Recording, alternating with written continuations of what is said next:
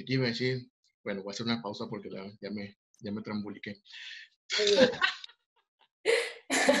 Te dije que hablo mucho. No, está bien. Mm. Sí, va bien, va bien. Mi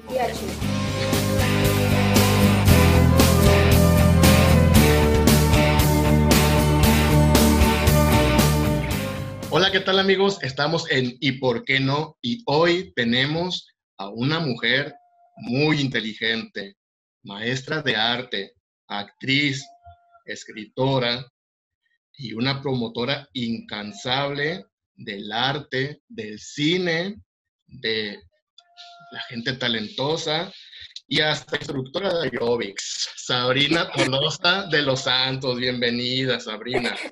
Gracias, mil gracias por la invitación. Oye, cuéntame, ¿de dónde surgió esa idea de luchar por, promover el talento, el arte? ¿Por qué? Claro, mira, yo desde una pequeña, desde temprana edad, estoy dentro de las artes entonces, mi formación fue básicamente, ¿no? En lo que es el ballet, la actuación, la literatura. Y siempre te vas encontrando con compañeros que traen todo el ímpetu, pero de repente hay situaciones familiares, situaciones de vida que entorpecen ese camino. Y yo me cuestionaba mucho, bueno, si es lo que quieres hacer desde el fondo de tu corazón, es porque eso es lo que estás destinado. Y me surgió más la idea o el ímpetu, el deseo de apoyar, de defender también, ya no solamente mis ideales, sino también acompañar a otros siendo maestra de artes, desde lo que es la historia del arte, la gestión, la producción, porque también es, es lo mismo, ¿no? Estás viendo un gran potencial en alumnos pero de repente hay algo que les impide lograr ese sueño. Y eso es lo importante, que se den cuenta que cuando hacen algo desde el corazón, todos los, y con mucha, mucha pasión, interesa, y te pones toda la firmeza de luchar día a día por eso, lo vas a lograr. Tarde o temprano lo vas a lograr. Entonces, es un proceso que me ha acompañado durante toda mi vida. Esta necesidad, ¿no? De, luchar por mis sueños y apoyar también a las demás personas a hacerlo. Entonces, eso se convirtió también en parte de tus sueños, ayudar a los otros. Claro, efectivamente. Efectivamente, eh, yo, bueno, lo comento, en la actualidad soy estudiante de Mercadotecnia Internacional, pero a la vez estoy emprendiendo otro proyecto de marketing de artes, donde justamente la idea es eso, ¿no? Apoyarnos de las herramientas del marketing para que el arte tenga una mayor incidencia dentro de nuestra sociedad. Y no es algo que esté inventando yo, ¿no? Es un recurso, el marketing cultural, el marketing de las artes, que tiene una gran acogida en países europeos, en Argentina, en Canadá, por mencionar algunos ejemplos.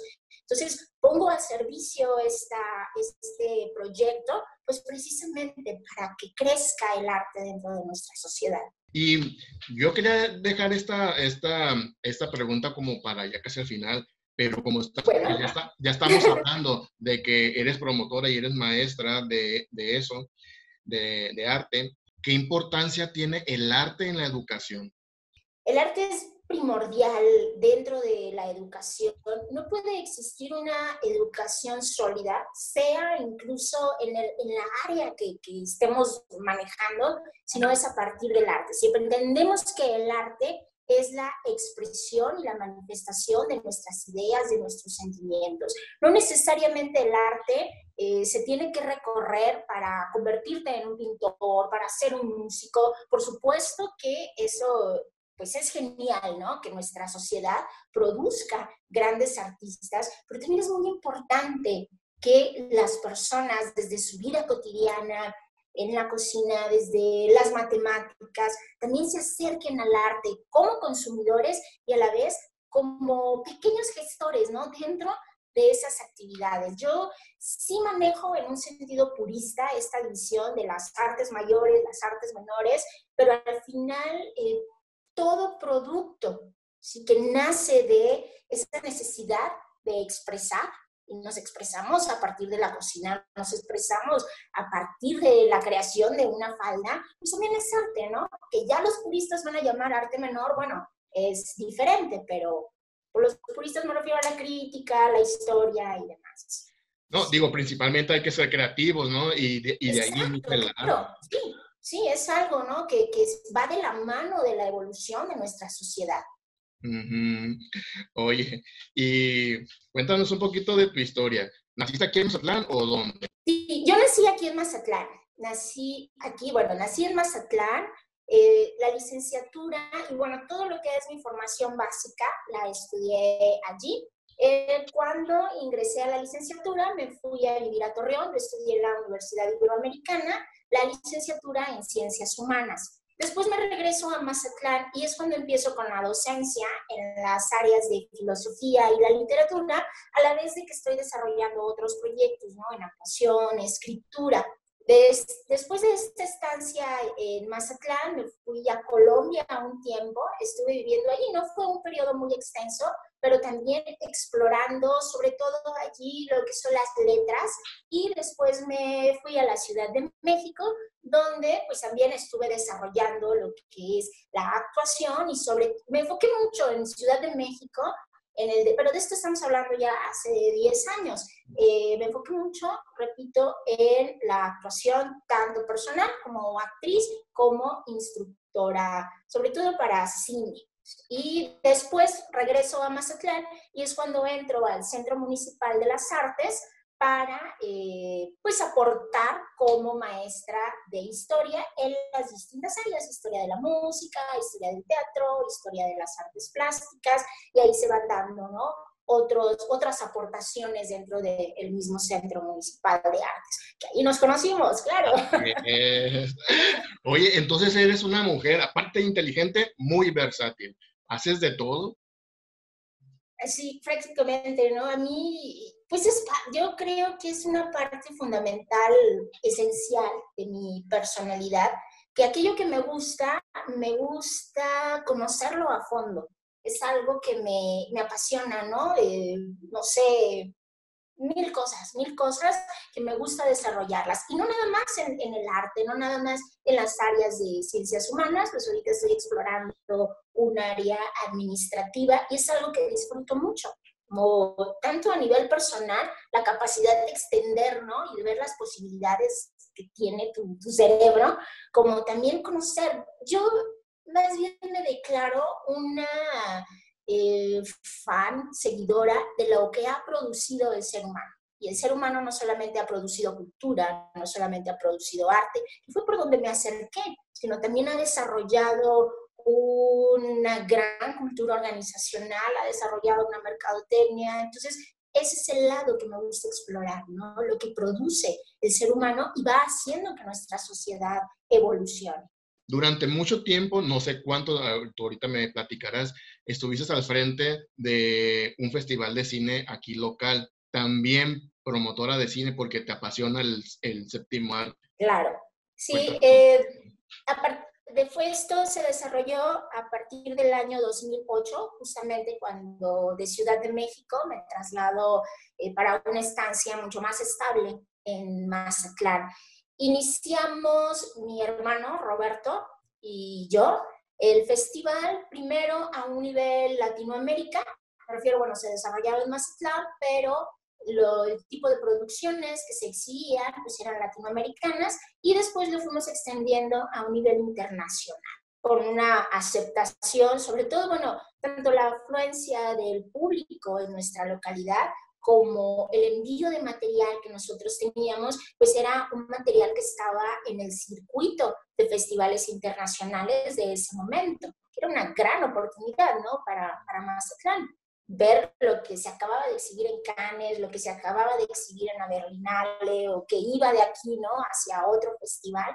Eso fue muy, muy enriquecedor. Ya no nada más eh, la cuestión de aportar a la sociedad un festival de, de, este tipo de producciones, sino también a nivel personal, el tipo de, de, material con el cual tenía contacto, que es algo que extraño también, ¿eh? lo confieso. Bueno, fue, fue un logro para ti y para Roberto, tu hermano. Claro. ¿Y ser alguien versátil te ha limitado o te ha favorecido en, tu, en todo lo que has querido hacer? Me ha favorecido, me ha favorecido y lo voy a poner desde el ejemplo de mi novela. Yo eh, trabajé con mi novela nueve años y aquí en esta novela, como Cielo para una Luna, que es más bien una tetralogía de cuatro volúmenes, pude implementar, pude poner allí toda esta gama de, posibilidades, ¿no? O toda esta gama de, de cosas con las cuales no quiero decir que conozco a profundidad, porque me acerco a ellas.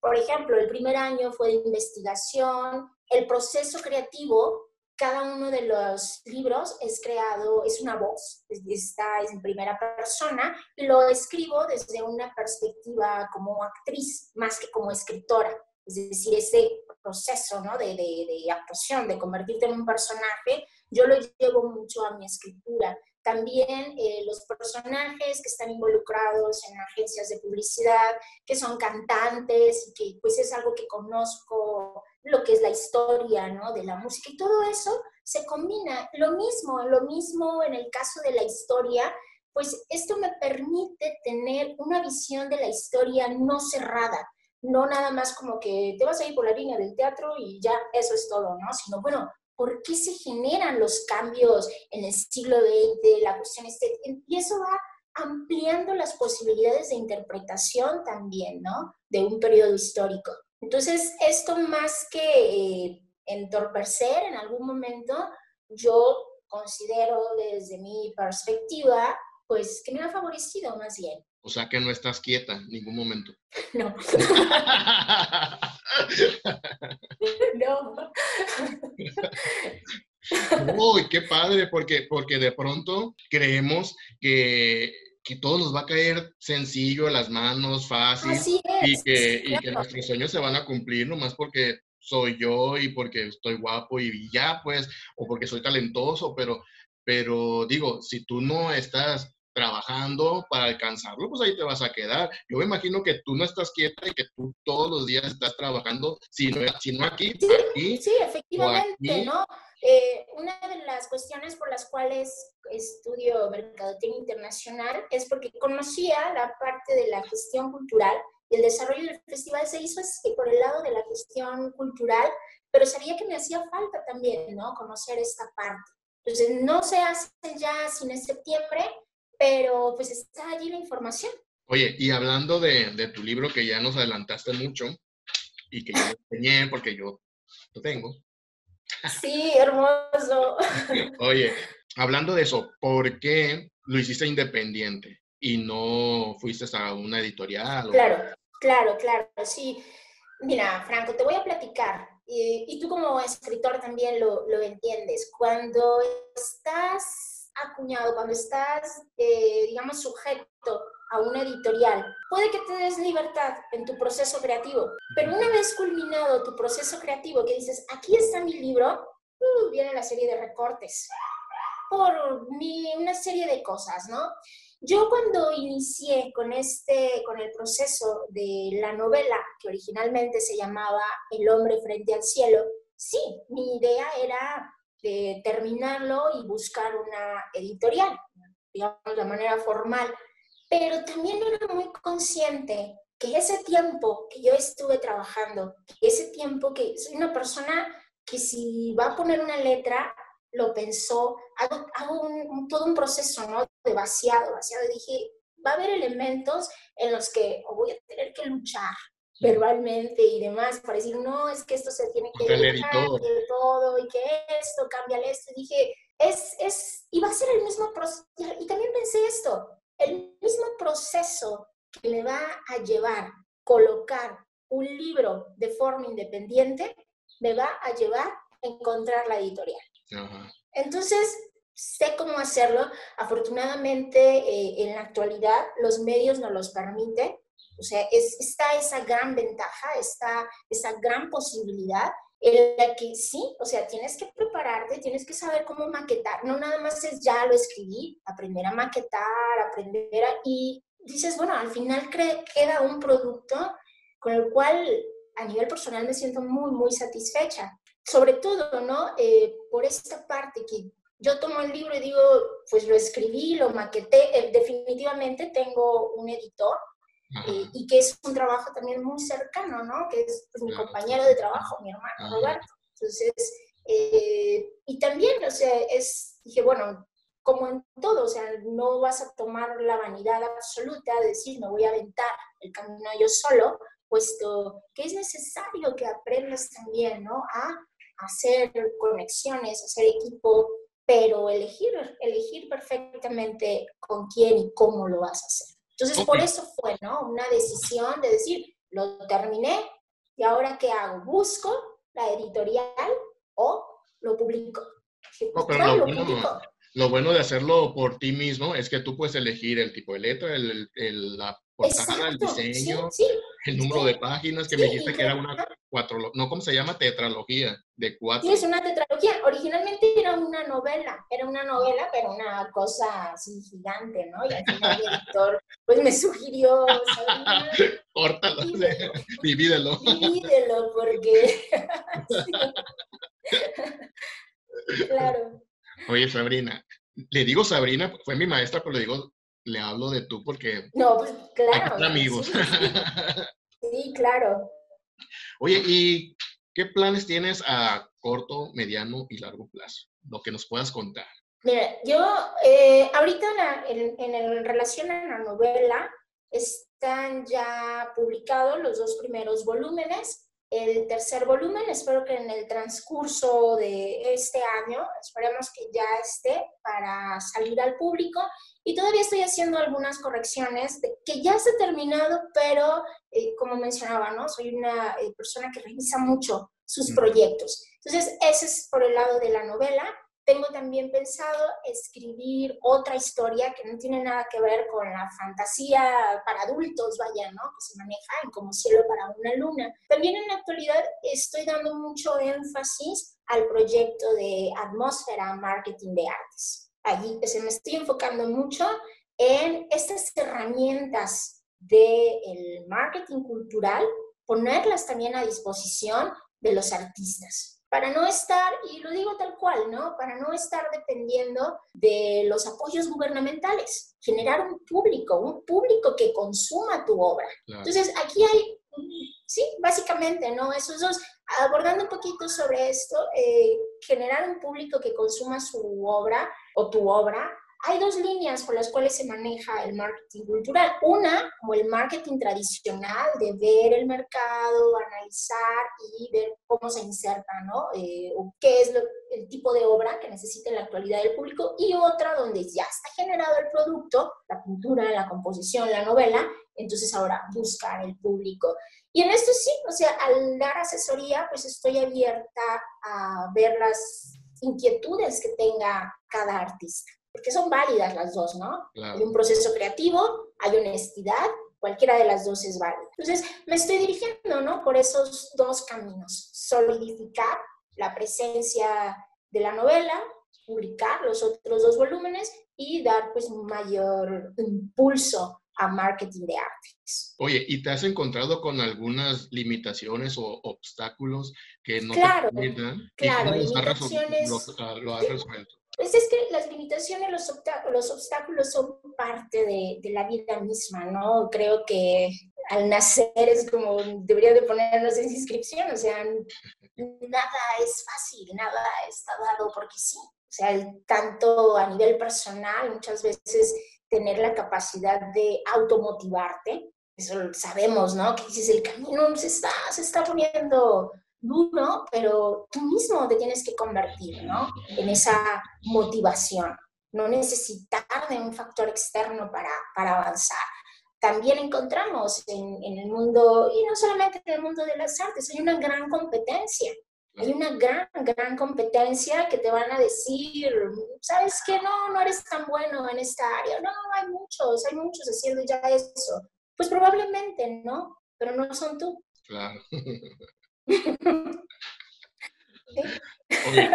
¿y, qué le podríamos decir a la gente que nos está viendo o que nos está, eh, nos está escuchando acerca de eso, de no rendirnos, de seguir adelante, de no quedarnos dormidos en nuestros laureles, de, perseguir nuestro sueño? ¿Qué le decimos? Así es, sí, mira, mientras, mientras esté respirando, mientras esté con vida, las posibilidades son siempre infinitas. Como también eh, el hecho de no saber tal cual cómo van a ser eh, los caminos, pero que eso no sea una limitante. Yo recuerdo alguna vez una persona eh, estábamos en una reunión justamente de gestión cultural, se estaban solicitando apoyos gubernamentales y una de las aspirantes a los apoyos mencionó que le daba muchos nervios, que no, que por qué no se lo iban a dar, que su proyecto no estaba tan bien desarrollado. Y esta persona le respondió, no seas tú quien está decidiendo que no te van a dar el recurso, tú mándalo y que sean ellos los que deciden, no sabes qué va a pasar. Entonces siempre eso, ¿no? que no seas tú mismo el que está deteniendo las posibilidades para que tu proyecto crezca, para que tu sueño florezca. Lánzalo, lánzalo y en algún momento, ¿no? Como lanzar semillas al azar, alguna va a florecer. Claro, o sea, nosotros mismos somos los peores críticos de nuestro propio Así es, sí, definitivamente. Somos los peores críticos, sea porque aceptamos, aceptamos lo que nos está diciendo el exterior y lo hacemos propio. Y ya no están esas personas que nos dijeron, ay, qué feo escribes. Ay, no, no, tu estilo se parece a tal. Pero nos grabamos un cassette y lo estamos reproduciendo sin que estén esas personas todavía aquí. Entonces, no, o sea, cree, cree en ese impulso, cree en esa necesidad de lograr eso que quieres. Y la clave, ¿qué te va a decir? Yo pienso que esta sería la clave, ¿no? Eh, ¿Qué te va a decir si ese sueño es verdadero o no?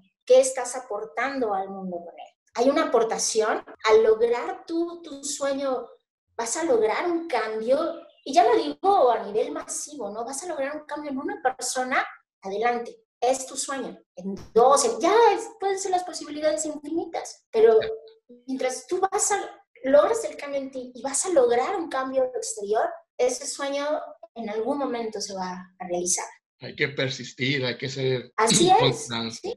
Y en la persistencia, en la persistencia también estás creciendo, estás evolucionando. Como artista te estás perfeccionando. Claro. Muchos artistas les pasa, ¿no? Voy a mencionar pintores que en sus años de juventud no tienen un gran éxito en las exhibiciones, en, en los mercados de arte. Después de 20 años lo logran llega un momento en que dice, pues qué bueno que hasta ahorita lo logré, porque estoy viendo la evolución que hay de esos primeros cuadros que pinté a estos de ahora y logré un estilo. Oye, y por, por ejemplo, con ahora con las redes sociales y toda esta eh, información, internet, todo lo que tenemos ahora, quizás creemos que todo va a ser inmediato, como los famosos youtubers que suben un video y se ah, claro. en, en, algo gigantesco, pues. Entonces, quizás no, tu éxito no, te llegue de la noche a la mañana, a lo mejor vas a durar. Por supuesto que no va a llegar de la noche a la mañana, ¿no? Eh, puede llegar a suceder. no vamos a decir que no. Es una posibilidad. Es una posibilidad. Pero si no llega de la noche a la mañana, no significa que no va a llegar en tres noches, en cuatro, en cinco, en quinientas o no sé cuándo, ¿no? O que eres un fracasado porque no te llegó. Exacto. Mientras uno esté respirando y se mantenga persistente y evolucionando, es una bendición. Claro. Oye, Sabrina, me gustaría decirles a todos, la gente que nos, nos escucha, que nos ve, que tú fuiste mi maestra tres años en la escuela de, de teatro y que en una tarea de ella fue cuando hice la cubana. Claro, sí. Vamos a mencionarlo, ¿no? No, no, y lo quiero mencionar. No, lo quiero mencionar por de la creatividad, porque quizás nos limitamos a que a lo mejor la, la, materia era como muy cuadrada, historia de la, de del teatro, y dices, bueno, pues vamos a ver, a leer nada más o a ver videos.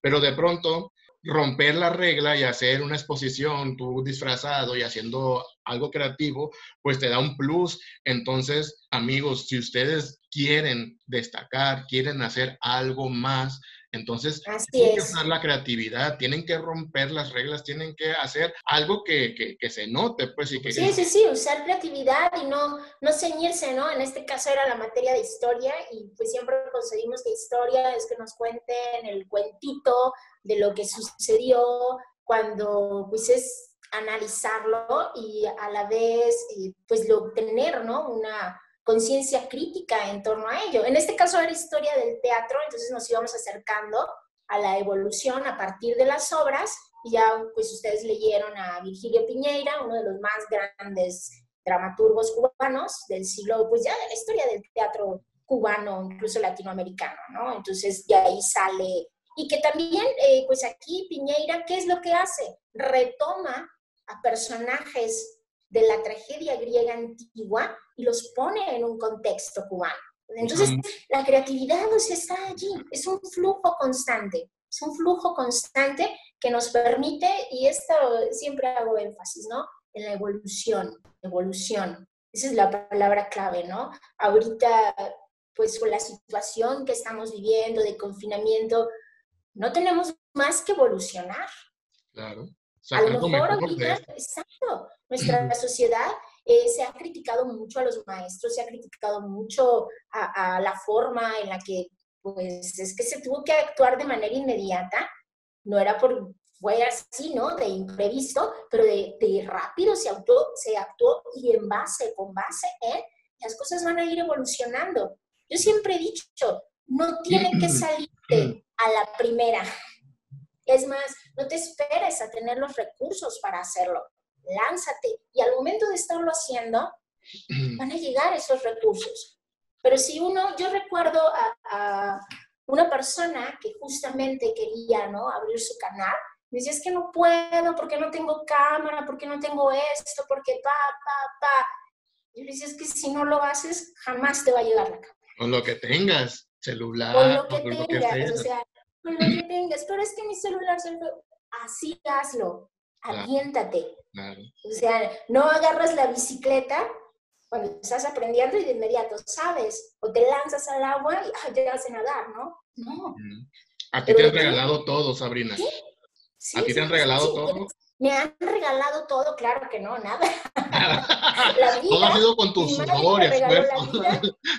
nada más tu mamá. Ella me regaló la vida y ya y nos podemos poner filosóficos, ¿no? Y, pero bueno, lo dejamos en esa parte emotiva y linda, nada más. Pero no, nada está regalado.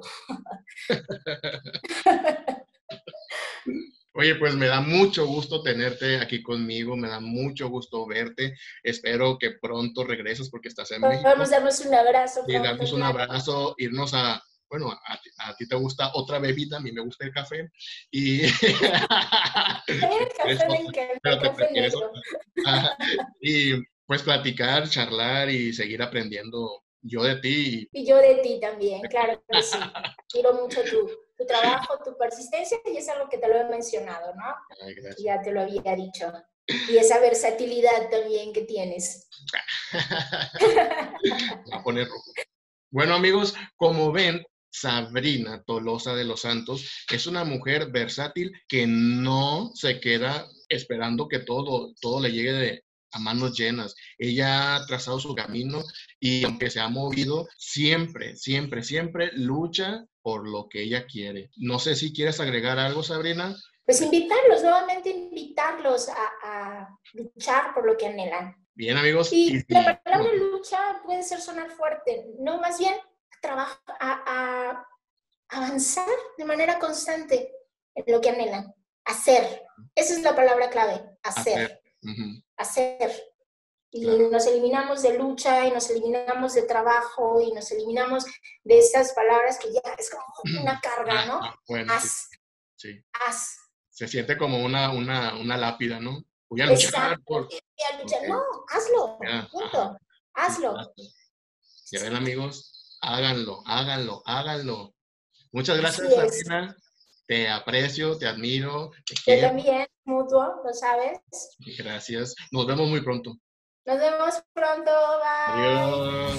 Tú eres como un sueño y de ese sueño nunca quiero despertar. Por eso nunca, ya nunca quiero dejar de soñar.